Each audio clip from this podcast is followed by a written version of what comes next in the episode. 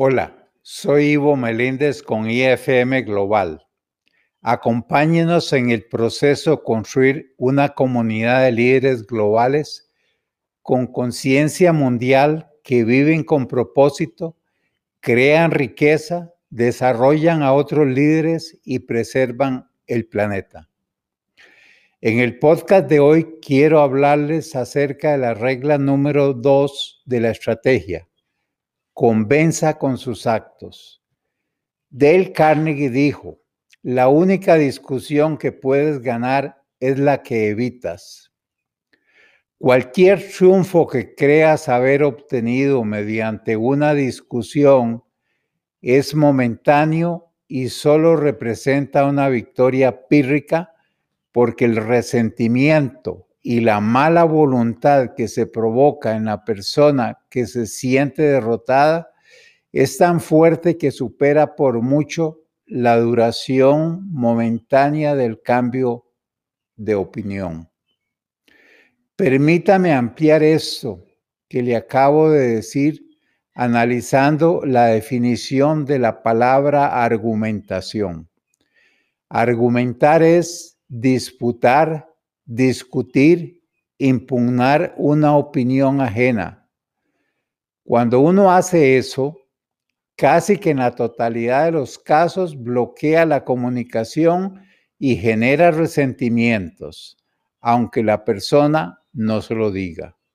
Y esto es algo muy importante para un estratega que sabe diferenciar cuándo se puede conversar y tener diferencias de opinión y cuándo se debe evitar la argumentación porque es cortoplacista e inefectiva. Esta es una victoria que no vale la pena tener. Alguna gente prefiere tener la razón a expensas de dañar la relación y no miden las consecuencias de lo que hacen. He podido ver muchos líderes gerenciales transgrediendo las líneas de poder jerárquico en la organización para satisfacer sus egos. Así es como antagonizan hasta con sus superiores porque se sienten entitulados para hacerlo sin pensar estratégicamente y sin medir las consecuencias de sus acciones. Las personas que utilizan la argumentación lo hacen porque creen que las palabras son neutrales, pero las palabras nunca son neutrales. Quien se atreve a argumentar con un superior en realidad lo está impugnando, es decir, está rechazando la validez de la inteligencia de esa persona que tiene una cuota de poder mayor que la suya con lo cual está demostrando que perdió la conciencia de que está argumentando con un superior. Lo que ocurre es que todo ser humano cree tener siempre la razón, por lo cual las palabras rara vez le van a convencer de lo contrario.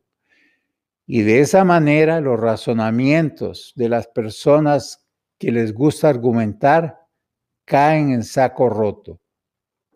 Ante esta circunstancia, la persona que argumenta de pronto se va a sentir acorralada o a discutir cada vez con más vehemencia hasta acabar su propia tumba.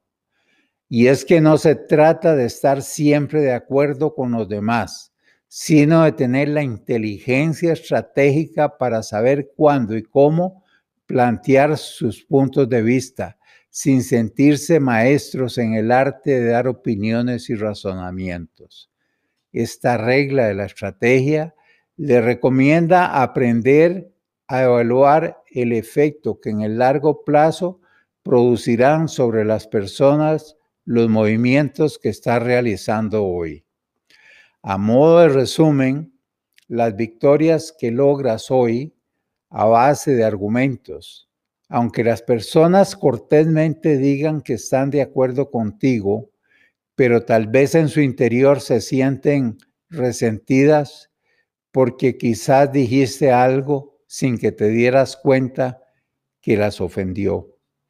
Y es que las palabras a veces tienen la habilidad de ser insidiosas, es decir, que pueden llevar un engaño oculto sin que perjudica a algo.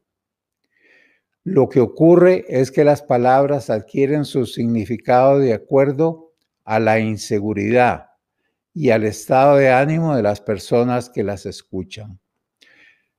Por esto, incluso la naturaleza resbaladiza de las palabras hacen que aún la mejor de los argumentos tenga una base débil. Adicionalmente, existe un gran poder que tienen los hábitos que hacen que después de que una persona ha expresado estar de acuerdo con la nueva perspectiva, a menudo, con el paso del tiempo, regresan a su posición original. En cambio, difícilmente alguien argumenta en contra de una acción demostrada, pues el poder de demostrar una idea provoca que ante esta prueba nadie se ponga a la defensiva y por tanto la gente está más abierta a aceptar la persuasión. Finalmente, elija con cuidado las batallas que realmente quieres pelear para que tanto en la búsqueda del poder como en la conservación del mismo utilices siempre la ruta estratégica en lugar de actuar reactivamente. Muchas gracias. Thank you.